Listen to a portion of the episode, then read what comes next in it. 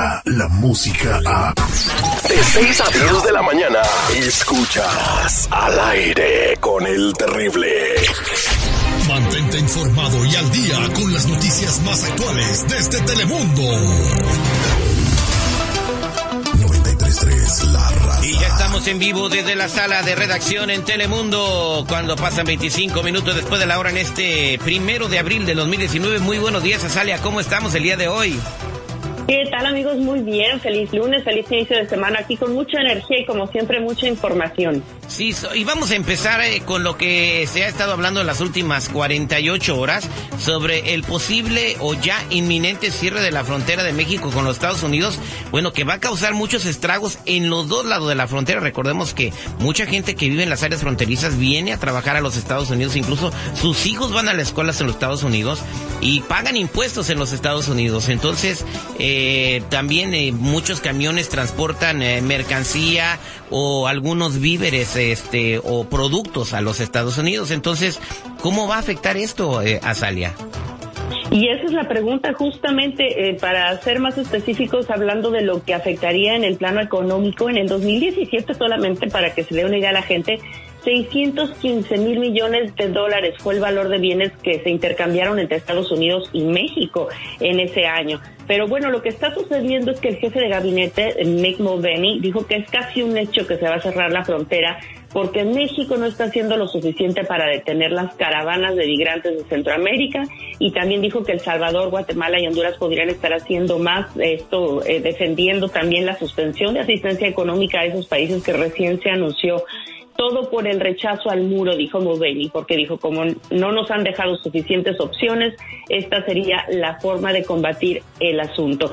Cuando se le preguntó si no le preocupa justamente lo que hablábamos, todas estas otras repercusiones económicas al, al país, él dijo que sí está preocupada la Casa Blanca, pero que también está preocupada por el efecto de los 100 mil inmigrantes indocumentados que se calcula estarán entrando al mes al país. Así que esa es la situación en estos momentos. No se han dado detalles de cómo sería ese cierre, pero sí, la gente está sumamente preocupada y en espera de cuál será la última palabra.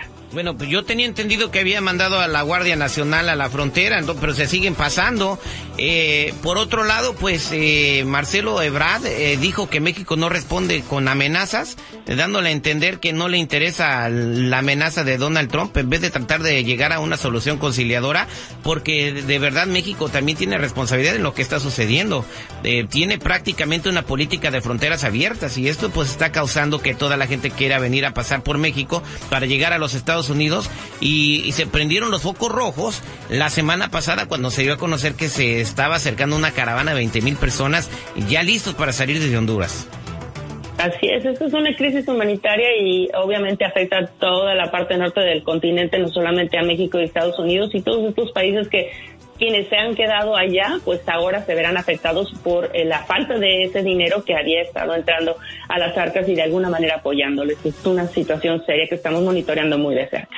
Bueno, pues vamos a ver qué es lo que lo que sucede. Bueno, y vamos a cambiar un poquito al panorama electoral porque ya se acercan las elecciones presidenciales en los Estados Unidos, o sea, ya estamos eh, prácticamente en tiempo de campaña y se está como tratando de destapar a Joe Biden, ¿verdad? Quien fuera el, vicepresidente de los Estados Unidos en el término de Barack Obama, pero ahora una exambleísta acusa a Joe Biden de acoso sexual.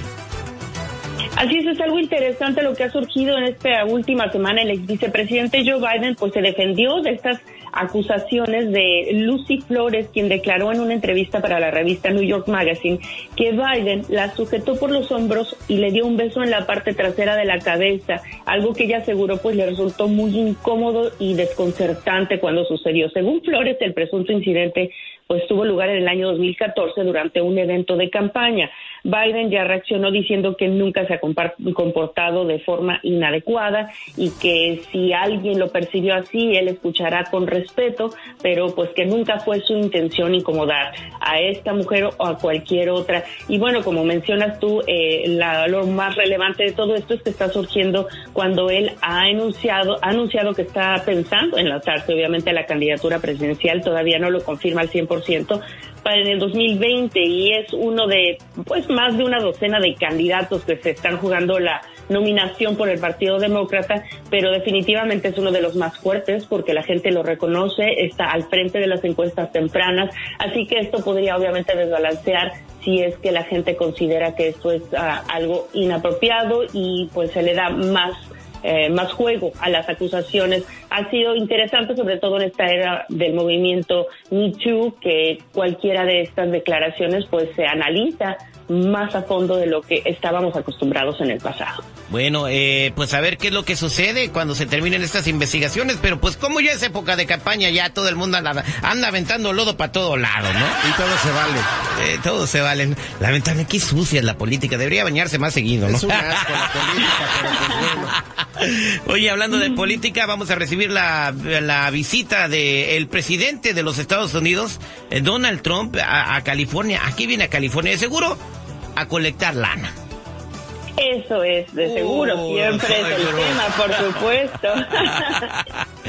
Eh, vamos a es- te van a invitar al ¿Me restaurante, así te van a Ah, invitar, te van a invitar al restaurante a com- a comerte tu plato de frijoles de cinco mil dólares, ¿no?